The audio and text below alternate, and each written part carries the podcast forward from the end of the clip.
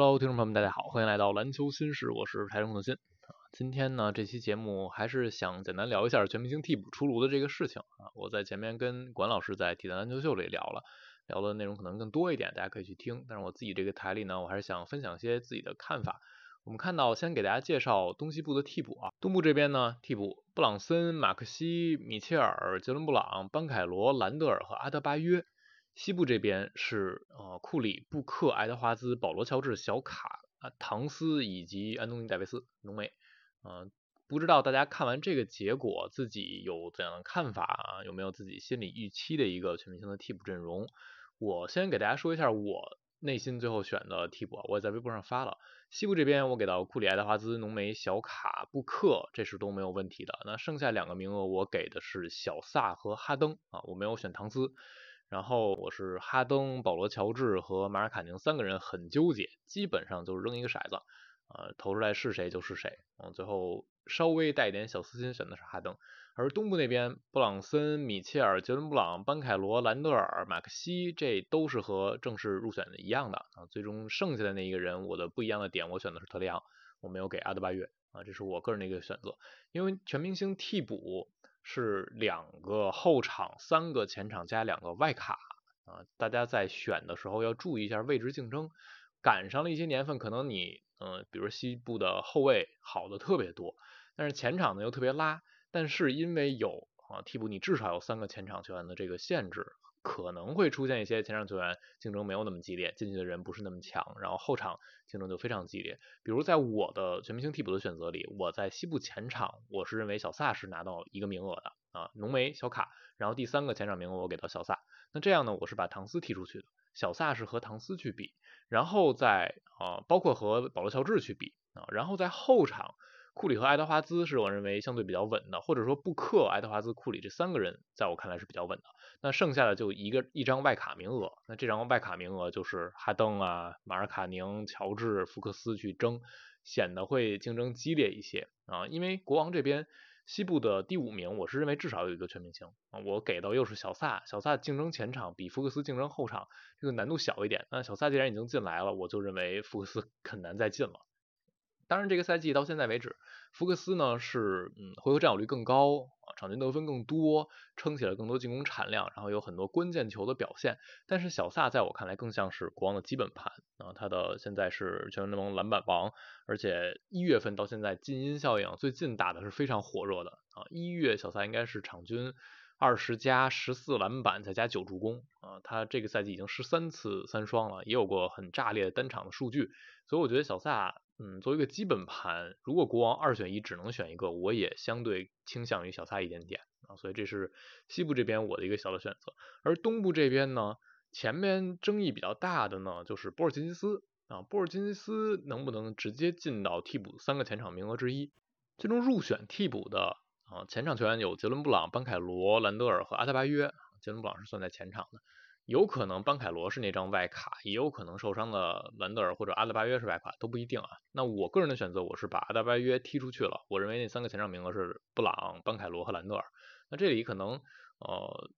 波尔津吉斯就是和杰伦布朗会有一个对比，尤其是今天这场凯尔特人全阵容输给湖人队比赛之后，大家就觉得杰伦布朗更不配一个全明星替补。但是在更大样本之下呢，嗯，布朗这个赛季场均个人的得分输出还是比较稳定的。然后每次想到凯尔特人的时候，你还是会觉得双探花是他们的嗯进攻端的核心，更像是明星属性的球员。这个我在跟关老师聊的时候也提到了。波神呢，呃，这个赛季他的到来对于凯尔特人来说是极重要的。有可能最终凯尔特人去奔着争冠去，呃，最大的一个 X 因素就是波神这一个点，他是当凯尔特人手感不好，给他们带来额外的进攻选择的那么一个点啊，因为波神这个赛季背身的每回合得分也是非常夸张的，当然他也不是嗯非常强力级别中锋那样的背身去凿的那种类型啊，但波尔津吉斯是一个很独特的独角兽，如果你论这个赛季打到目前为止对球队的贡献啊，给球队在战力上的加持，显然波尔津吉斯是高过杰伦布朗一档的。啊，但是布朗是胜在他的出勤，胜在他的进攻一端能够自主做的事情更多，他更像是明星啊。如果你说，呃，只论我什么大当家、二当家这种方式来去评判的话，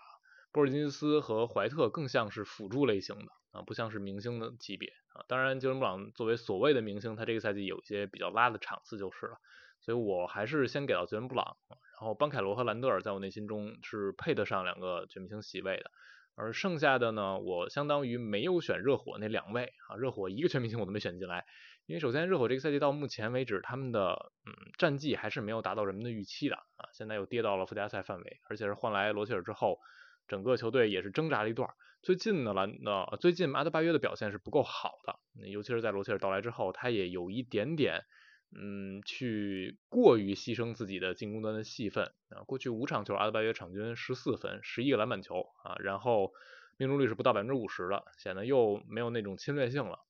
而吉米这个赛季的问题，一个是他出勤不太够啊，另一个就是他很多夜晚显得没有那么的投入或者 专注啊，就真的常规赛对他来说好像不太当回事儿似的。所以热火目前这这个战绩摆在这儿，你说要给他选一个全明星吧？啊，你又有一个全明星，然后落选其中另一位也是全明星级别，比如你把阿德巴约选进来，那吉米显然也是全明星级别，然后你还有联盟顶级的主教练斯波，那这样的一支球队最后留在附加赛区，嗯，是不是 有稍微有点说不过去啊？所以我是觉得热火，嗯，这两个人吧，啊，不是那么的理想啊，我就干脆两个人都没选了，我就把那个名额给到特雷杨，虽然老鹰队战绩还不如热火。但是特雷杨是胜在他的数据好看啊，数据漂亮。很多人会质疑，觉得杨呃是刷数据，你没有办法带领球队赢球。但是全明星毕竟是一个明星的舞台，我觉得你个人能够把数据打到这个份儿上，也是在一定程度上值得肯定的啊。你竞争的那些对手，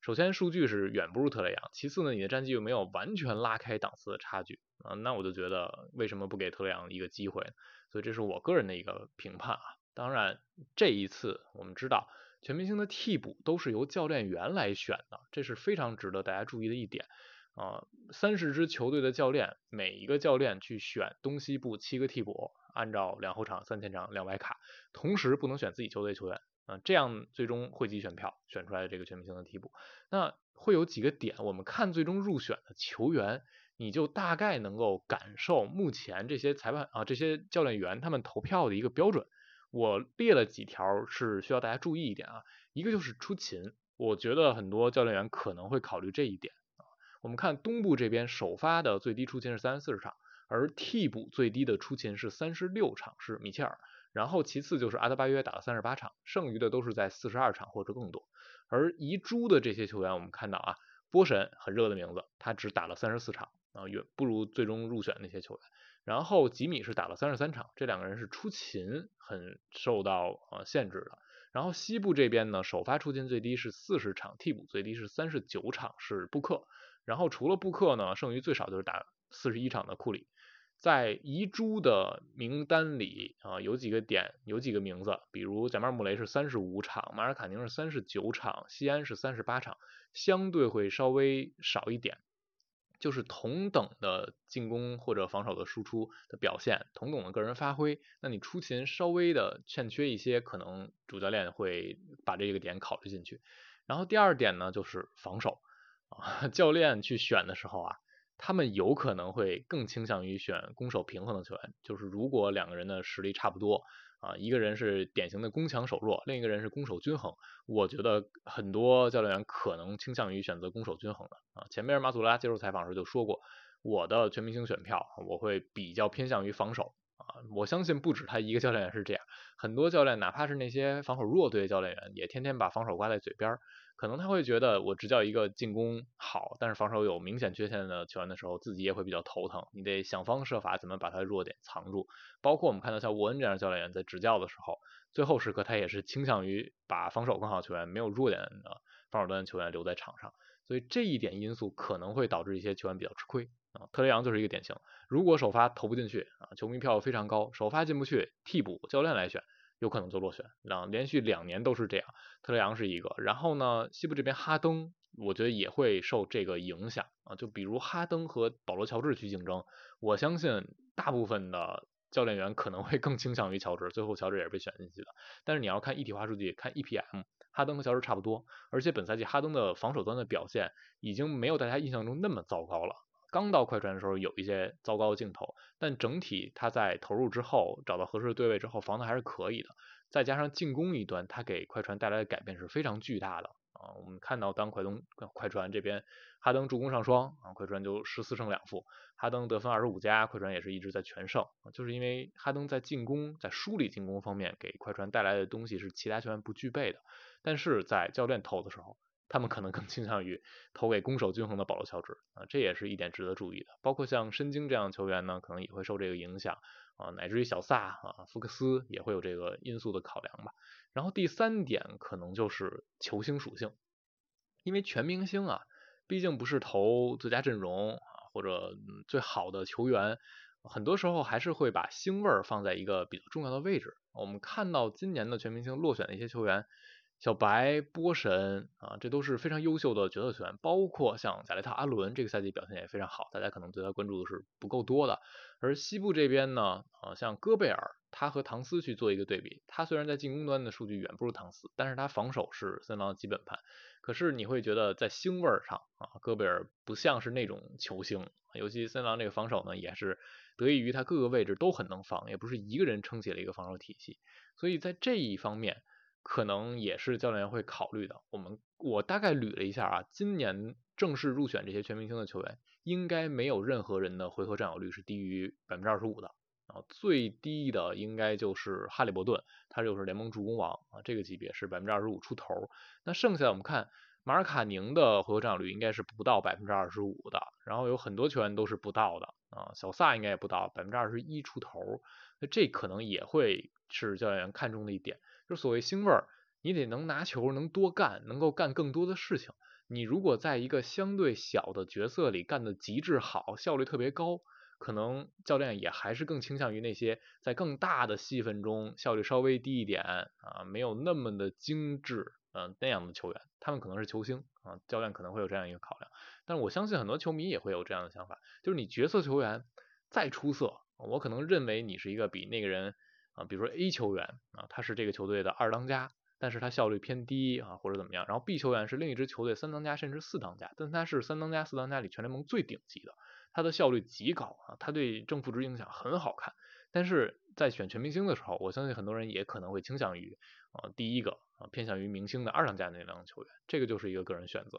所以这个是在教练选的时候可能会有几点的小的他们的逻辑。那最后我们知道啊，因为兰德尔这边还要伤缺两到三周，他应该会错过全明星赛的。包括恩比德，今天是爆出来他左膝半月板外侧出现了伤病，这个周末肯定不打，然后再做评估啊，有可能会缺席一段时间。如果恩比德和兰德尔都缺席，东部这边就会空出两个名额。那往上补，我觉得波神肯定就能补进去，以及特雷杨有没有可能补进去啊？考虑到他毕竟星味非常浓，球迷选票非常高。当总裁去决定补谁的时候，是不是有可能把特雷杨选进去？我们就等着看最后的结果吧。好了，关于这一期全明星遗珠的内容，我们就聊到这儿啊。大家对于这一次全明星哪名球员进了，你感到不太理解啊？谁没进，让你觉得太可惜了？都可以在评论区留下自己的看法。感谢收听，我们下期再见了，拜拜。